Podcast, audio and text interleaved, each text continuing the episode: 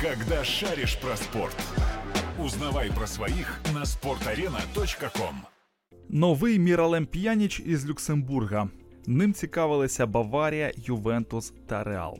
Автор Павло Кушнирук. У минулому матчі за участю збірних Люксембургу та України нашому глядачеві найбільше запам'ятався Жерсон Родрігас. Переконані не лише завдяки голу, забитому у власні ворота. Швидкісний Вінгер змусив футболістів Андрія Шевченка добряче попітніти та був близьким, щоб засмутити Андрія П'ятова.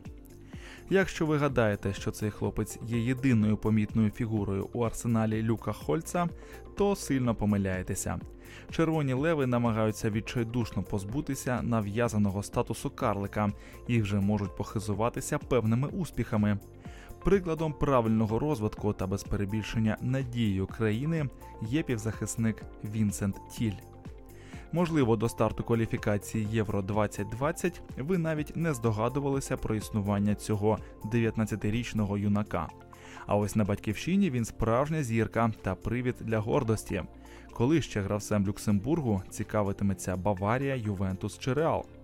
Хто ж такий Вінсент Тіль і які його особливості? Давайте знайомитися. Має футбольні корені та виховувався у престижній академії. Ще з малку Вінсент знав, ким хоче стати. Що не дивно, півзахисник має відповідні корені. Родина буквально живе футболом. Наприклад, Тіль старший захищав кольори Люксембургу у середині 90-х, а його дружина Наталі приклала руку до створення жіночої збірної, де виступала на позиції голкіпера. Сьогодні вона працює тренером-консультантом та виховує чотирьох синів: Себастьєна, Олів'є, Марика і, власне кажучи, Вінсента. 25-річний Себастьєн один із лідерів не останнього у Люксембурзі клубу Прогрес Нідеркорн. Молодший на три роки Олів'є, який, як і Вінсент, зіграв проти України, також представляв інтереси бджіл, але у серпні 2018-го пішов на підвищення. Після кількох вдалих поєдинків, проведених у кваліфікації Ліги Європи, центрального хавбека придбала російська Уфа. Марику у грудні виповниться тільки 10, але батьки та тренери бачать у ньому неймовірний потенціал. Подейкують, що найменший із сімейства тіль піде стежинами, прокладеними Вінсентом, та у перспективі стане зіркою. Принаймні, поки що вся увага прикута до Вінсента. Його вважають найобдарованішим. Показово, що тілю у 11-річному віці вдалося потрапити до академії Меца, відомої акцентом, зробленим на люксембурзький ринок. Якщо основний склад темно-бордових справедливо сприймається у якості команди Ліфта, що вкотре підтвердилося на практиці у минулому сезоні Ліги 1, то підготовка молодих виконавців перебуває на найвищому рівні. Робер Пірес, Луїса, Еммануеля Дебайор, Людовік Обраньяк, Міралем П'яніч, Каліду Кулібалі та Садіо Мане. Всі вони пройшли через систему даного клубу. Що стосується люксембуржців, то їхня поява на регулярній основі є звичною справою. Та ж академія знаходиться за 45 хвилин від кордону не лише Люксембурга, але й Німеччини та Бельгії. Що дуже вигідно, гравець, який прагне рости у значно конкурентнішому середовищі ніж чемпіонат Люксембургу, з ймовірністю у 80% відправиться саме до Меца. Адже там створені комфортні умови і є позитивний досвід співпраці. Хтось стає легендою месінців, як Ніко Браун, а комусь надходять запрошення зі збірної, як у випадку з Джефом Штрасером. Тіль опинився у правильному місці і дуже швидко виділився серед однолітків, настільки, що його нарекли новим Міралемом П'янічем. Вінсент дійсно нагадує боснійця. Невисокий на зріст, лівоногий, технічний, прекрасно володіє м'ячем та майстерно виконує штрафні удари. Незважаючи на амплуа плеймейкера, його можна охарактеризувати як вільного художника. Тіль здатен діяти по всьому периметру лінії нападу та за необхідності готовий зайняти позицію відтягнутого форварда. Креативність, поєднана з дриблінгом та швидкістю, робить півзахисника чи не найнебезпечнішим футболістом, на якого може розраховувати Люк Хольц. Вінсент нерідко задає темп атаки та не боїться ризикувати. Причому він чудово розуміє ступінь відповідальності, не соромиться чорнової роботи та може розташовуватися ближче до опорної зони, якщо того вимагає ситуація. Сьогодні він значно перевищує інших наших молодих гравців. Він не мов з іншої планети. Дивитися за його грою одне задоволення. Його сила у тому, що він рідко програє єдиноборства. Єдиний спосіб його зупинити порушити правила, розповів головний тренер Люксембургу. Він надзвичайний талант з магічною лівою ногою. Він може робити неймовірні речі. Очевидно, що йому потрібно фізично розвиватися, але він є дивовижним гравцем, якщо говорити суто про розуміння футболу, те, як він бачить ті чи інші речі. Не приховував захоплення колишній агент Тіля Дід'є Філіп. Цікаво, що Вінсент дебютував у збірні проти Боснії та Герцеговини, вийшовши на поле за дві хвилини після появи п'яніча. Преса миттєво побачила у цьому певний символізм. Прикметно, що Міралем знає про існування свого наступника. Ось що він сказав, відповідаючи на запитання журналістів. Мої приятелі з Меца розповідали мені про тіля. Я чув про нього чимало хорошого.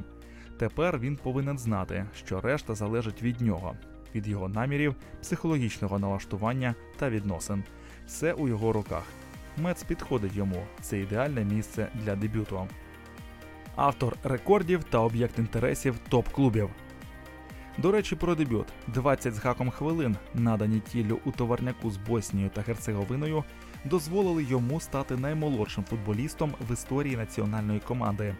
На момент березня 2016-го Вінсенту виповнилося 16 років та 50 днів.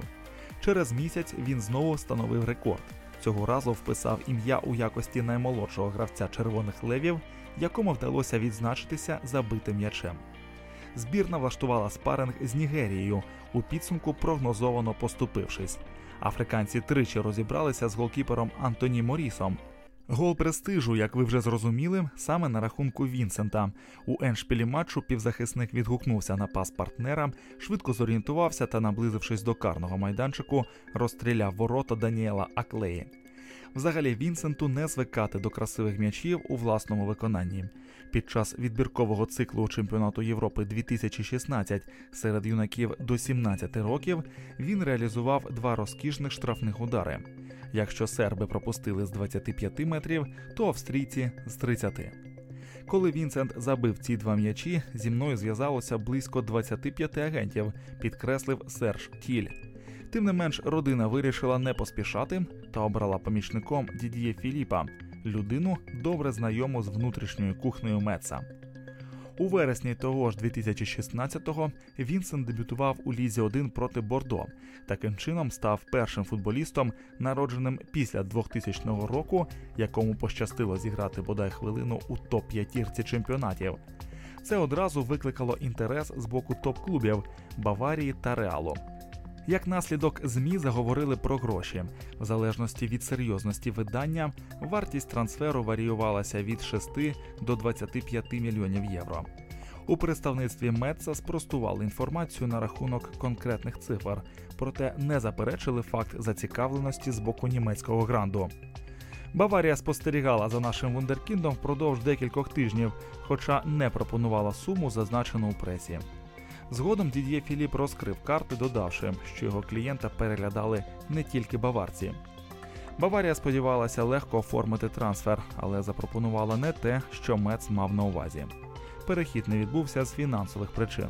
Але я вважаю, що для Вінсента було важливо підписати свою першу професійну угоду саме з Мецом. Я можу підтвердити, що за ним стежить мадридський реал, але не знаю, чи йому дзвонив особисто Зінедін Зідан. Окрім Баварії та Реалу, преса пов'язувала подальшу долю Вінсента з ПСЖ, Арсеналом, Манчестер Сіті, Вестгемом, Хофенхаймом, Ювентусом та іншими впливовими командами. За іронією долі, нинішній сезон тіль провів у третьому дивізіоні Франції. Опинився у третьому дивізіоні, але продовжує невтомно працювати. Може скластися хибна думка, що тіль черговий розпіарений футболіст, який з переходом у дорослий спорт спочатку всіх розчарував, а потім був кинутий на призволяще. Таких прикладів чимало. Першими на думку спадають Хашим Мастур чи Фредді Аду. Невже 246 хвилин, проведених у Меці впродовж двох минулих сезонів, можуть бодай щось виправдати? Заради справедливості треба відзначити травматичність тіля, пошкодження щиколотки та коліна неодноразово турбували хлопця, заважаючи набрати оптимальну форму. Це поставило під сумнів своєчасність перебування гравця у першій команді. Так, він талановитий, але чи не занадто, так би мовити, зелений. Він все ще навчається, тож його прибуття до загальної групи футболістів навряд чи можна назвати великим успіхом. Я часто йому це пояснюю, і здавалося, він мене розуміє. Йому знадобиться ще два роки, аби завершити навчання. До тих пір нам доведеться терпляче чекати, зауважив екс-тренер Меца Філіп Еншбергер у серпні 2017-го. Його наступник Фредерік Ханс не змінив позицію щодо тіля. Він, мабуть, занадто рано підписав перший контракт. Необхідно підкреслити, без цього контракту тіль би полетів до Баварії. Він тренується з нами, але фізично ще не зрілий. Моя думка залишається незмінною. Йому потрібен час для розвитку. Минулоріч Мец з тріском провалився у Лігу 2, але тіль вирушив далі. У серпні 2018-го на правах оренди перейшов до ПО, клубу, який знаходиться у національному чемпіонаті. Здавалося б, навіщо це йому? Перш ніж відправитися у південно-західну Францію, плеймейкер окреслив перед собою конкретні завдання: абстрагуватися від прискіпливих поглядів ЗМІ, отримати стабільний ігровий час та записати до активу як мінімум кілька голів. Громадськість позитивно оцінила вчинок футболіста, який вирішив залишити непорозуміння позаду, перевести подих і зробити все, аби набратися досвіду. Станом на кінець травня констатуємо, Вінсент виконав всі пункти на відмінно. 25 матчів, 10 голів, забитих на будь-який смак, та 3 асисти засвідчують про бажання зростати. У нього великий потенціал, він здатен забивати по 15-20 м'ячів за сезон. Він талановитий і йому вдалося стати ефективним як для себе, так і для інших. Похвалив підопічного Рафаеле Новеллі, звільнений з посади у січні. 11 травня у Клерфонтені відбулася церемонія нагородження футболістів національного чемпіонату. Тілля визначили найкращим молодим гравцем поточного розіграшу. Якщо вірити інформації французьких спортивних видань, за ним постійно спостерігає кілька німецьких, бельгійських та англійських команд. Важливо те, що Вінсент не побоявся ризикнути, відштовхнувся від дна і хоче виправдати сподівання. З таким налаштуванням все ще однозначно попереду. Когда шаришь про спорт. Узнавай про своих на sportarena.com.